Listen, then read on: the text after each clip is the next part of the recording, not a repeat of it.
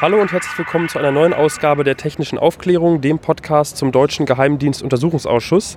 Das hier ist die Folge 43 vom 8. September 2016 und damit ist sozusagen auch die Sommerpause beendet. Ähm, wir sitzen hier gerade schön im Sonnenschein auf der Treppe vor dem äh, Reichstagsgebäude, beziehungsweise zwischen Reichstagsgebäude und Paul-Löbe-Haus. Und äh, wir haben 17 Uhr und gerade wurde ähm, die erste Sitzung nach der Sommerpause beendet. Bevor wir da thematisch einsteigen, ähm, stellen wir erstmal die Runde vor. Also äh, links neben mir sitzt der Felix. Hallo, ich bin der Felix. Ihr kennt mich ja aus den anderen Folgen bereits. Genau, daneben der Daniel. Ja, Daniel Lücking. Ich twittere immer noch live aus dem NSA-Untersuchungsausschuss. Dann der Cebas. Ja, hallo, der Cebas hier. Ich twitter ebenfalls noch live aus dem NSA-Untersuchungsausschuss. Genau, und heute ähm, anstatt Anna oder ähm, André, heute Hendrik von netzpolitik.org. Stell dich doch mal kurz vor, bitte. Ja, moin, ich bin Hendrik, mache gerade ein freiwilliges Praktikum über den Sommer bei Netzpolitik, bin auch Student und hoffe, dass ich dabei bleibe, auch nachher. Und du bist jetzt auch, ähm, also du schreibst das Protokoll nicht mit, aber du verfolgst oder hast es heute auch verfolgt und ähm, ja, kannst uns heute hoffentlich ähm, unterstützen bei der Folge. Und die Anna war heute auch da, hat das Protokoll geschrieben äh, und hat sich gerade ihre, ihre Auszeit für heute verdient. Denn da ähm, mit auf Englisch diese Folge, diese Sitzung zu verfolgen und dann noch Deutsch das zu äh, protokollieren äh, mit simultaner Übersetzung parallel noch im Kopf, äh, war, glaube ich, nicht leicht. Ja, Felix hat es gerade schon gesagt, ähm, es gab eine Übersetzung und zwar, ähm, wie man da schon erahnen kann, war das heute eine etwas andere äh, Sitzung als die letzten Male. Und zwar war es heute auch keine Zeugenvernehmung. Sonst sind ja normalerweise Zeugen von den deutschen Geheimdiensten zum Beispiel, also BND oder Bundesamt für Verfassungsschutz. Diesmal waren, war es eine Sachverständigenanhörung und es waren fünf Sachverständige ähm, aus dem äh, Ausland geladen, aus den USA.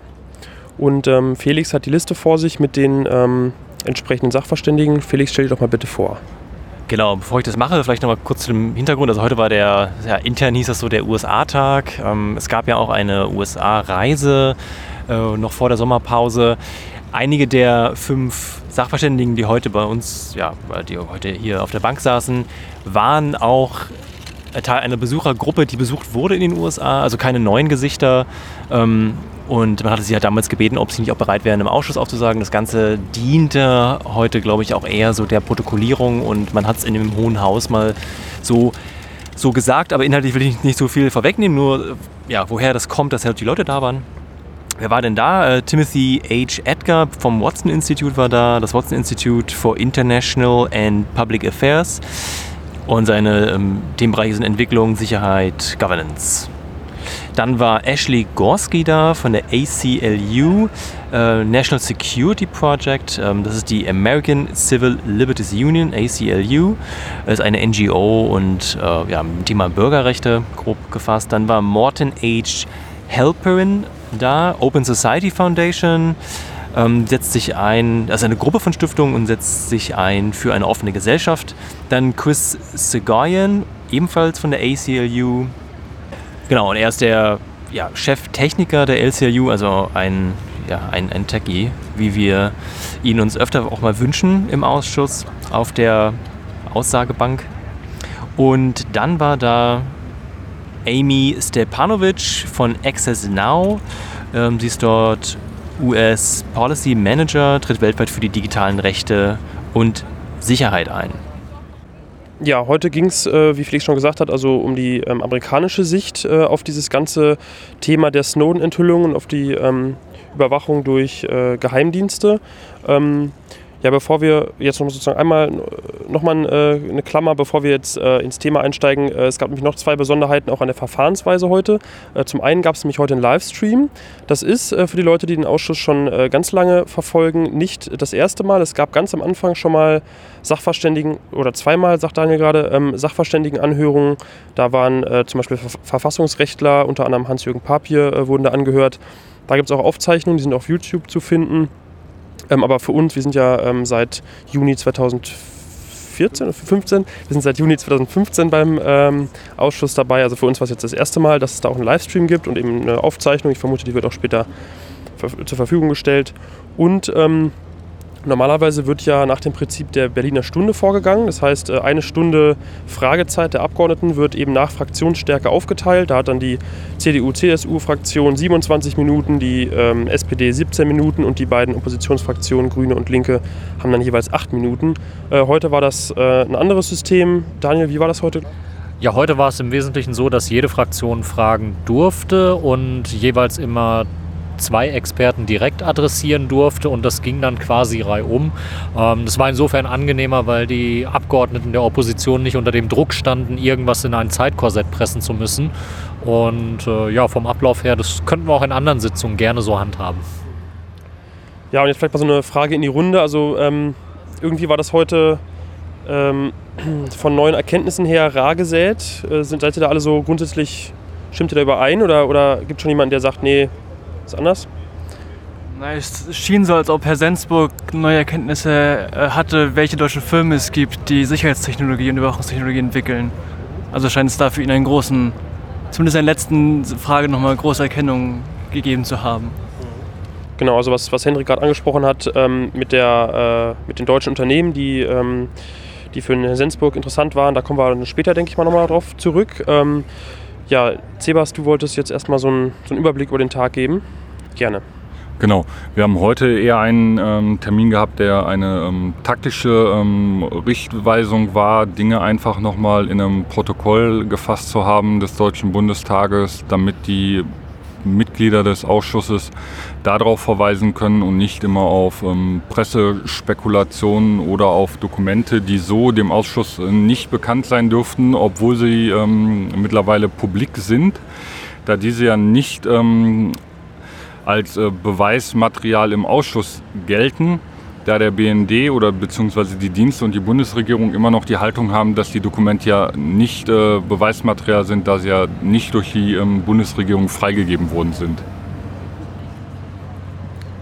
Genau, also viele Neuigkeiten gab es heute nicht zu hören, aber es war eine interessante Einordnung, ähm, wie die Situation mit den Geheimdiensten in den USA ist. Ähm, wir hören ja öfter mal Berichterstattung, dass äh, Obama Legislativen erlassen hat oder Richtlinien gegeben hat und auch da die Geheimdienste eingeschränkt worden seien.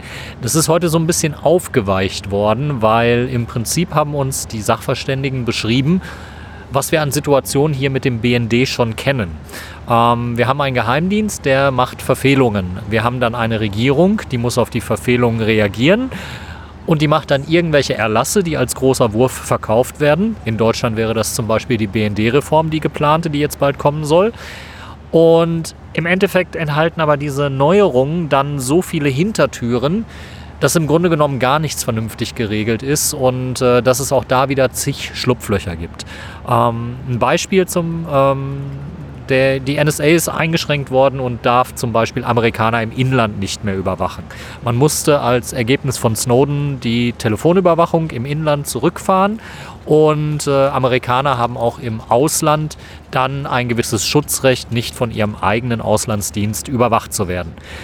Technisch ist das aber sehr gut auseinandergenommen worden, denn äh, der Dienst kann nicht immer ganz genau sagen, wer denn jetzt gerade Amerikaner im Ausland ist. Wenn ein Amerikaner sein eigenes Handy mitnimmt nach Deutschland, dann kann der Dienst mit Sicherheit sagen, okay, das ist ein Amerikaner, den überwachen wir jetzt nicht, wenn er in Deutschland ist. Kauft er sich in Deutschland eine Prepaid-SIM-Karte, landet er schwupps schon wieder im Datennetz seines eigenen Geheimdienstes. Ähm, und das, es gab mehrere Beispiele, wo äh, sehr deutlich wurde, der US-Geheimdienst, der Auslandsgeheimdienst und der deutsche Auslandsgeheimdienst machen im Prinzip genau das Gleiche. Und auch die Regierungen reagieren gegenüber den Parlamenten, die kritisch nachfragen, und gegenüber der Öffentlichkeit, die kritisch nachfragt, eigentlich ziemlich identisch. Es wird entweder nichts gesagt und sich auf Geheimhaltung berufen, oder es wird abgestritten, oder es gibt irgendwelche Pseudomaßnahmen.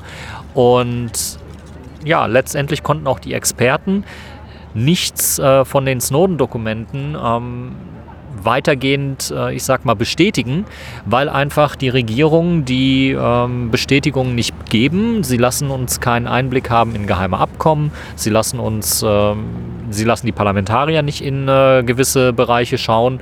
Und das betrifft Deutschland wie auch Amerika. Und das, äh, ja, das haben wir jetzt schriftlich in den äh, Dokumenten des Bundestages. Ja, ein anderes Thema, was ähm, zur Sprache kam, war die Verschlüsselungsdebatte. Das ist ja auch äh, in Deutschland äh, aktuell wieder ein Thema. Ähm, also die Geheimdienste oder die Sicherheitsbehörden sind ja ähm, immer wieder interessiert daran, irgendwelche ähm, Verschlüsselungsprotokolle, die jetzt ja immer mehr in Messengern auch äh, eingesetzt werden. Also man erinnert sich, WhatsApp, äh, Signal, Threema haben ja alle eine End-to-End-Verschlüsselung.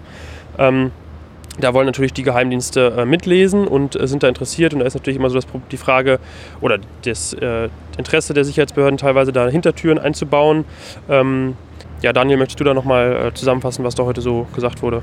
Ja, für den Technikbereich war Christopher Chegoyen äh, maßgeblich und hat eben ganz klar gemacht, dass es ein großes Interesse bei vielen US-Unternehmen gibt, äh, die Kunden dann doch vor Überwachung zu schützen. Er hat als Beispiele Apple angegeben mit der eigenen Verschlüsselungstechnik und WhatsApp benannt, die ja jetzt auch Ende zu Ende verschlüsseln, was vorher nie der Fall gewesen ist. Und das machen die aber nicht aus purem Eigennutz ähm, oder weil sie sagen, nee, wir brauchen die Daten vom Kunden jetzt nicht mehr, sondern schlicht um einer Konfrontation mit der US-Regierung aus dem Weg zu gehen.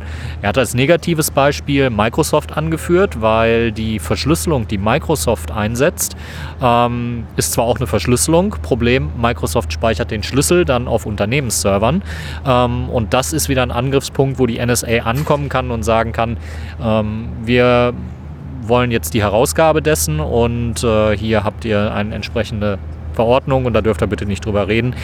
Im Grunde genommen ist die Verschlüsselung in dem Bereich wirkungslos. Trotzdem hat Chigoyen ähm, Microsoft dahingehend gelobt, dass äh, Microsoft viele rechtliche Kämpfe mit der US-Regierung ausfechtet, äh, wenn es um diese Anordnung geht. Insofern unternimmt auch dieses Unternehmen was. Ähm, das Fazit aus dem Ganzen ist, wir können entweder eine sichere Verschlüsselung haben oder wir können irgendetwas haben, wo unsere Sicherheitsdienste darauf zugreifen können, wo unsere Geheimdienste darauf zugreifen äh, können. Beides geht nicht. Und Politiker, so hat es auch Chegoin unseren deutschen Politikern empfohlen, müssen jetzt halt abwägen, was wiegt mehr. Die Hintertür, um in jede Kommunikation äh, hereingehen zu können, weil jeder möglicherweise irgendwann ein Terrorist sein könnte ähm, oder die Bürgerrechte, die Freiheitsrechte. Ähm, da wollte er dann auch keine Antwort drauf geben, weil das wirklich was ist, was unsere Politiker zu entscheiden haben. Ein weiterer Punkt waren auch äh, Telekommunikationsunternehmen, die immer Teil auch dieses Überwachungsapparates sind.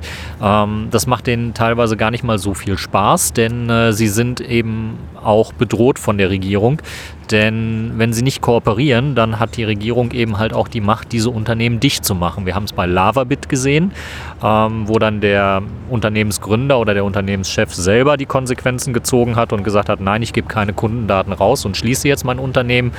Ähm, also diese, dieser Druck seitens der Regierung auf Telekommunikationsunternehmen da mitzumachen, der ist sehr groß und äh, Christopher Chegoyen hat auch beschrieben, dass eben aus diesem Grund, weil der Druck da ist, äh, wesentliche Neuerungen, die eigentlich notwendig wären, wie die Verschlüsselung von ähm, Festnetztelefonie in den USA, dass die halt nur mit Verzögerung, wenn überhaupt mal in fünf Jahren dann kommen werden.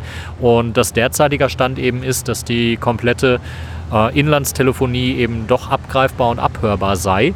Ähm, also im Grunde genommen jeder, der sich schon für die technischen Aspekte von äh, den Snowden-Enthüllungen interessiert hat, ähm, hat heute nochmal das Ganze aus der amerikanischen Sicht äh, geschildert bekommen. Und ähm, für die Parlamentarier war das insofern ja halt auch wichtig und ähm, jetzt geht mir gerade der Stoff aus. Ja, dann gehen wir einfach nochmal zum nächsten Thema, äh, und zwar Selektoren, also Suchbegriffe, die ähm, von Geheimdiensten eingestellt werden in ihre Überwachungssysteme, um eben gezielt dann äh, danach zu filtern. Also zum Beispiel E-Mail-Adressen, Telefonnummern und andere äh, Identifikationsmerkmale. Und Hendrik, du hattest da, glaube ich, was zu, zu sagen. Ja, dazu besonders im Fokus war Herr Edgar, der zwischenzeitlich auch für die US-Regierung gearbeitet hat und sich dort für die Einhaltung der Bürgerrechte gekümmert hat bei den Diensten. Ähm, konnte leider keine Details nennen, weil er sie nicht wusste, aber auch nicht hätte nennen können, wenn er sie gewusst hätte. Ähm, er hat es dann so beschrieben, dass, die, dass das Prozedere so aussieht, dass eine der, das Außenministerium beispielsweise oder ein anderes Ministerium die Anfrage stellt, dass eine Person überwacht wird mittels bestimmter Selektoren und die Dienste diesen, ja, diesen An diese Anweisung einfach mal ausführen ähm, und dass es da eher keine Kontrollmechanismen gibt, wie diese Selektoren überhaupt auszusehen haben.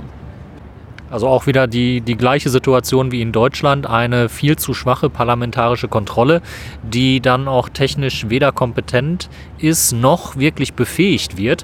Äh, wir haben ja auch in Deutschland das Problem, dass von unseren Kontrollgremien, das parlamentarische Kontrollgremium, ähm, aber auch die äh, Parlamentarier jetzt des NSA-Untersuchungsausschusses, dass da niemand einfach mal zum BND hingehen kann, ähm, zu einem BND-Mitarbeiter sagen oder zu einem BND-Arbeiter sagen kann, so, Sie öffnen jetzt X-Keyscore und ich möchte jetzt reinschauen, welche Selektoren da laufen und dann möchte ich von Ihnen wissen, warum die da laufen. Das läuft nicht, das findet nicht statt und diese Kontrolle ähm, hat, das kam in den Pressegesprächen diese Woche so ein bisschen äh, auch mit raus, ähm, hat wohl noch nicht mal die Bundesregierung, die in einer permanenten Auseinandersetzung mit dem BND ist, wenn es darum geht, ähm, diese Behörde zu kontrollieren. Sie, eigentlich ist ja das Kanzleramt die äh, Kontrollbehörde für den BND, aber auch dem, äh, dem Kanzleramt gegenüber äh, würde eben nicht alles preisgegeben, was das Kanzleramt gerne wissen würde. Und das macht deutlich, egal ob in Amerika oder halt auch in Deutschland, diese Dienste sind nicht zu kontrollieren, so wie es derzeit läuft. Und es bringt auch nichts, ihnen weitere Befugnisse einzuräumen oder wie in der BND-Reform jetzt kommend äh, einfach strittige Vorgehensweisen zu legalisieren. Ähm, das sorgt nur dafür, dass sie sich in viel mehr Bereichen noch der parlamentarischen und der demokratischen Kontrolle entziehen werden. Ähm, das, da bin ich gespannt, wie man das im Abschlussbericht vertreten wird und vor allen Dingen, was demnächst, ähm, wenn die Anhörung im Innenausschuss am äh, 26.09. stattfinden wird, noch zum, äh, zu der BND-Reform alles gesagt wird. Mir ist noch eine Sache oder eine Ergänzung noch eingefallen äh, zu dem, was der Timothy Edgar gesagt hat. Der hat noch ein Beispiel gebracht, was so die Gefahren sein können von dem Einsatz von Selektoren. Er hat dann berichtet, äh, dass wohl mal äh, Ägypten überwacht werden sollte und die die Länderkennung, also für die Telefonnummer, die Länderkennung plus 2.0 haben, wenn ich mich recht entsinne. Oder plus 02. Also auf jeden Fall ähm, was mit 2 und mit einer 0. Und ähm, dann hat Washington, also der US-Bundesstaat, hat äh, die Vorwahl 202, wenn ich mich recht entsinne. Und ähm, ja, da hat sich dann wohl jemand vertan und da wurde einfach mal fälschlicherweise anstatt äh, das Land Ägypten einfach mal der US-Bundesstaat Washington äh, abgefangen. Ähm, also genau, da sieht man halt auch, wie leicht dann letztlich äh, durch menschliche Fehler diese Überwachungssysteme halt auch Dinge tun können, die dann nicht vorgesehen sind, das auch rechtlich gar nicht erlaubt sind. So, das letzte ähm, Thema aus meiner Sicht äh, war eigentlich das, was äh, Hendrik ganz am Anfang angesprochen hat, und zwar äh, zu den deutschen Unternehmen. Ähm, möchtest du da nochmal kurz drauf eingehen, was sind das für Unternehmen und was tun die? Also die Ausgangslage war, dass Chris Chigoyen gefragt wurde, in welche Bereiche der Untersuchungsausschuss nochmal genauer gucken sollte. Ähm, und man quasi ihn gefragt hat, wo man auch in Deutschland mal gucken sollte, was es da für Anhaltspunkte gibt oder welche Programme es noch gibt, von denen man selbst noch nichts wüsste. Ähm, und er hat dann darauf verwiesen, dass es gerade deutsche Firmen sind, die Überwachungssoftware an andere Staaten verteilen und ausliefern. Und dass das auch ein Punkt wäre, in dem man nochmal reinschauen könnte, auch im Zuge dieses Ausschusses. Er hat in dem Zuge zwei Firmen genannt, Gamma und Trovicor. Das zweite ist eine Auskopplung früher von Nokia und Siemens, ähm, die auch äh, an Unrechtsstaaten, wenn man das mal so sagen kann, Überwachungssoftware ausliefern und er meint es so, Deutschland hat definitiv auch Blut an seinen Händen. Also sie liefern nicht nur ausschließlich Software aus, sondern auch Hardwarekomponenten, um eine technische Überwachung durchführen zu können. Äh, zur Firma Trovicor, da kann ich dann auch nur den Wikipedia-Artikel empfehlen, den wir dann auch unten in den Shownotes äh, sicher mit einfügen. Ähm, die wurden 2013 zu den äh, Feinden des Internets mit einer Reihe von anderen Firmen äh, erklärt von äh, Reporter ohne Grenzen. Ähm, also das kommt alles nicht von ungefähr, was diese Firmen da machen und äh, schaut euch das mal an. Ja, und ein Produkt von Gamma, oder wenn nicht sogar das Hauptprodukt äh, namens Finn Fischer, war auch schon in den Medien. Ich glaube, die wurden vor ein paar Jahren mal gehackt. Äh, auf jeden Fall, also da bin ich mir. Ja, ich glaube, so war es, ne? Ja. Ähm, ja, also wenn jetzt ihr keine Ergänzung mehr habt in der Runde, dann würde ich sagen, haben wir den Tag äh, eigentlich so zusammengefasst. Also ihr merkt, die Folge ist äh, kürzer als äh, die letzten gewesen sind. Ja, liegt einfach daran, dass viele Themen, die heute angeschnitten wurden, letztlich schon Teil des äh, Ausschusses waren und jetzt einfach nochmal aus amerikanischer Sicht äh, mehr oder weniger bestätigt wurden. Ähm, genau. Äh, dann noch zwei Themen, die ähm, nichts mit der heutigen Sitzung zu tun haben, aber eben äh, zu dem äh, Thema des Untersuchungsausschusses dazugehören. Äh, zum einen gab es ja in der Sommerpause, habt ihr vielleicht auch gelesen, ähm, nochmal äh, eine kleine Meldung zu dem Thema Snowden-Befragung vor dem Untersuchungsausschuss. Ähm, ja, wir erinnern uns, die Oppositions- oder sagen wir mal so, äh, nochmal früher angefangen. Snowden ist ja, ähm, ich glaube, mit einem der ersten Beweisschlüsse, Beweisschluss Z1, ähm, als Zeuge festgelegt worden des Untersuchungsausschusses, aber eben bis jetzt nicht angehört worden. Und es gibt da eben Streit darum, ob Snowden nach Deutschland kommen kann. Die, ähm, ja, die Große Koalition hat dann äh, vorgeschlagen, ihn per Videobefragung in äh, Moskau zu befragen oder möglicherweise auch dorthin zu reisen, aber da hat eben Snowden abgelehnt. Ähm, und jetzt gibt es eben einen Streit schon länger ähm, und die Opposition hat, erst, hat sich erst ans Bundesverfassungsgericht gewendet. Das hat jetzt hat dann aber irgendwann entschieden, nee, da sind wir nicht zuständig für, ähm, geht mal zum Bundesgerichtshof. Und Felix, da kannst du jetzt nochmal die Details sagen. Richtig, da wurde jetzt ein Antrag gestellt in dem passenden Artikel dazu auf Golem wird äh, Konstantin von Notz nochmal zitiert, dass er halt sagt, dass eine Erfüllung des Untersuchungsauftrages ohne die Vernehmung von Edward Snowden nicht gelingen kann. Und es ist ja so, dass er als Zeuge geladen ist. Im Beschluss 1, äh, der gefasst wurde, überhaupt der erste Beschluss, äh, was Zeugen angeht, und die Bundesregierung halt den Weg freimachen muss, wissen wir ja schon, dass er kommen kann. Und solange das nicht geschieht, ist halt laut der Meinung von Herrn Notz und auch als Grund für die Klage unter anderem der Erfüllungsauftrag Auftrag, äh, Untersuchungsauftrag in seiner Erfüllung gefährdet. Und darum probiert man jetzt da diesen äh, Schritt zu gehen und äh, wird diese Klage ebenfalls abgewiesen, ist dann wieder der Weg zum Bundesverfassungsgericht frei. Ja, und äh, vielleicht ist es ja, vielleicht ist es der auch wieder langer Umweg, aber vielleicht ist es der Weg, der gegangen werden muss. Wobei das vielleicht einfach, um das hier auch äh, offen zu sagen, wir waren jetzt selber nicht ganz sicher, weil es ist nicht so richtig eine Klage, glaube ich, aber es ist irgendwie, es steht zum Teil Antrag, irgendwo wurde auch von einem offenen Brief ähm, geschrieben, wobei es, glaube ich, schon äh, mehr als irgendwie mal so ein freundliches äh, Bitten ist. Also es ist schon eine offizielle, ähm, ja, sie, sie, sie wenden sich offiziell an den BGH, aber, ähm, und der ist auch dafür zuständig, aber da müssen wir jetzt einfach mal abwarten, was da rauskommt. Ja, und vielleicht äh, noch zum zweiten Thema, was ähm, für den Untersuchungsausschuss Relevanz hat. Und zwar war das ja, glaube ich, die letzte Sitzung noch vor der Sommerpause. Da ging es um das Gutachten der Bundesbeauftragten für den Datenschutz und Informationsfreiheit, kurz BFDI. Ähm, die haben ja nach den Snowden-Enthüllungen äh, den BND besucht in Bad Aibling, also die Außenstelle in äh, Bayern, wo der BND Satellitenverkehr abhört und auch mit der NSA auf dem Gelände kooperiert. Also da ist ja dieses bekannte oder dieses äh, ja, berüchtigte, äh, wie nennt sich das nochmal, dieses Gebäude? Äh, kann nicht sagen. Blechdose. Blechdose. Genau, da ist ja diese, diese berüchtigte Blechdose, also ein fensterloses Gebäude mit Metallbeschichtung oder so ähm, von der NSA. Naja, und die äh, BFDI hat sich das angeschaut, hat einen ähm, Bericht oder ein Gutachten dazu angefertigt und das wollte der Untersuchungsausschuss auch haben und hat es aber ja, oder Felix, du möchtest hier schon einhaken, dann gebe ich mal an dich weiter. Also da gibt es eine lange Vorgeschichte. Der Bericht ist ja auch nicht neu, ganz im Gegenteil. Das ist aus 2015, ähm, früher 2015. Und äh, die letzten Aktionen vor der Sommerpause in diesem Jahr waren ja schon, dass die äh, Linksfraktion im Ausschuss diesen Bericht mal selber geschwärzt hat als Vorschlag, na mein Gott, können wir nicht denn wenigstens diese geschwärzte Version irgendwie veröffentlichen? Es würde uns schon reichen. Und da haben sie, weil es ja immer wieder heißt, na ja, oh, da werden ja irgendwie äh, äh ja, da werden technische Details äh, preisgegeben, die irgendwie die Staatswohl gefährden.